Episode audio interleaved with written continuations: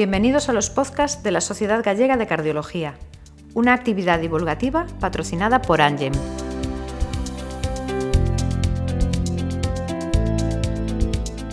La enfermedad cardiovascular continúa siendo la primera causa de muerte en España. Fijaos, incluso en el peor año de la pandemia, las muertes por enfermedad cardiovascular superaron a los fallecimientos por el coronavirus. Estas cifras son realmente llamativas, más cuando sabemos que está demostrado que la enfermedad cardiovascular puede prevenirse hasta un 80% de los casos si actuamos sobre los factores de riesgo.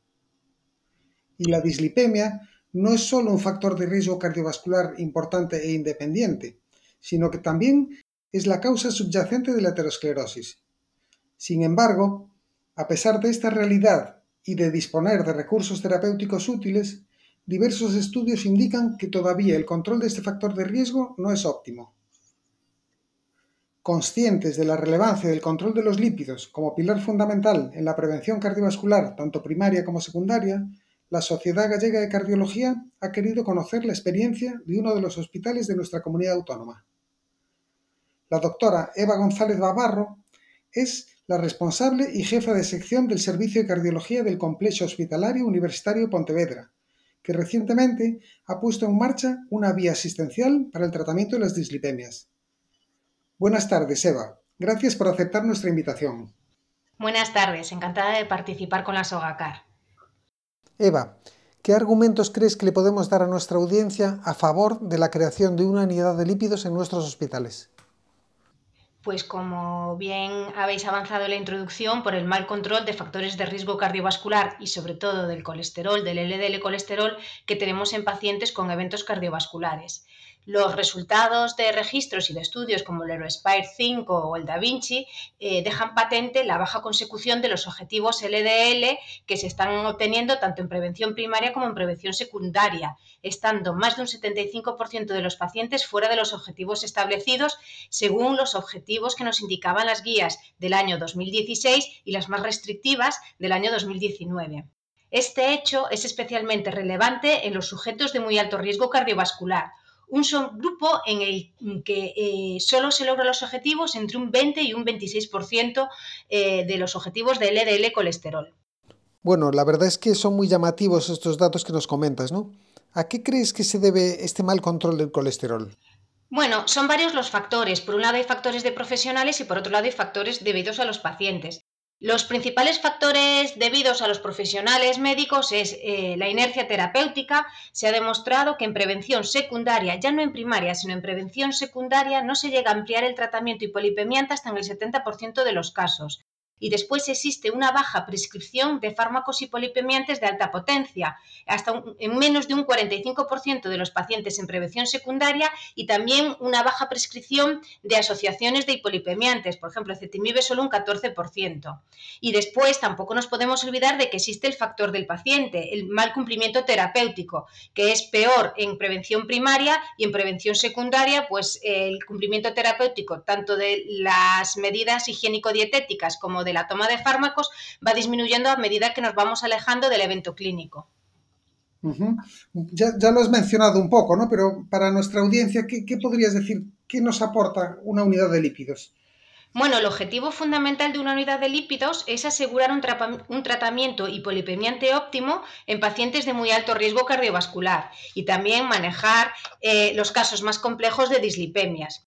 Insisto, el colesterol es un factor de riesgo cardiovascular clásico. Ya estaba definido en los inicios del estudio Framingham y después de décadas de múltiples estudios y de múltiples registros, tanto en prevención primaria como en secundaria, se sabe que la reducción del LDL colesterol se asocia a una reducción de eventos coronarios. De ahí la importancia de mm, lograr los objetivos de este factor de riesgo cardiovascular.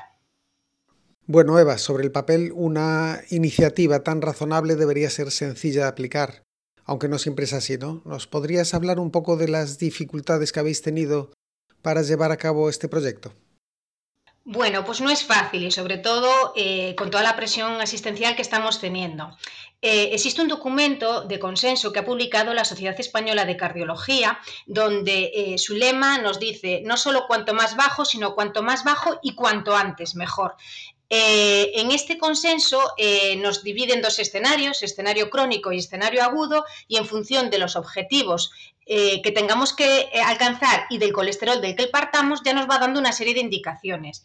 Nosotros lo que hemos hecho es adecuar estas indicaciones de este documento de consenso de la, de la Sociedad Española de Cardiología a los recursos de nuestro área sanitaria. Para ello, a lo largo de todo un año nos hemos reunido en varias ocasiones especialistas de medicina de familia, de endocrinología, de cirugía vascular, de neurología y de cardiología. Y hemos consensuado, por un lado, los objetivos de, LDL colesterol en distintos perfiles de pacientes y, eh, por otro lado, eh, unos criterios de derivación a esta unidad de lípidos. Son unos criterios de derivación que son claros y que están perfectamente definidos. Así, el cardiólogo clínico, bien al alta hospitalaria o bien desde las consultas externas, si ve que el paciente cumple esos criterios, pues se deriva a través de un programa que nosotros tenemos en nuestra área sanitaria que se llama gestor de peticiones a esta consulta de lípidos. Quiero decir que esta derivación e insistir también que es bidireccional. Quiero decir, nosotros derivamos esa consulta de lípidos y desde esa consulta de, lípidos también nos pueden derivar a pacientes a nosotros. Ajá, muy, muy interesante, muy interesante. Yo creo que más allá de conocer las recomendaciones plasmadas en las guías de práctica clínicas, resulta muy enriquecedor conocer cómo se enfrentan este desafío, digamos, otros centros, más aún si se trata de un hospital de nuestra comunidad autónoma, ¿no? que atiende una población de características y peculiaridades muy comunes a todo el territorio gallego. Bueno, nada más que felicitarte, Eva, por este proyecto y, y agradecerte ¿no? por exponerlo de una forma tan clara. Por último, quiero invitarte a que transmitas un mensaje final a toda nuestra audiencia para antes de despedirnos. Bueno, yo quiero insistir en que tenemos muchas posibilidades de mejora en el manejo de los pacientes cardiovasculares y una de ellas son los factores de riesgo cardiovascular clásicos. Yo hoy aquí os, he expuesto nuestra iniciativa multidisciplinar para mejorar el control de uno de ellos, que es el control de la dislipemia. Pero quiero insistir en que esto tiene que ser extensible a otros factores de riesgo como puede ser la hipertensión, el tabaco, la diabetes, etcétera.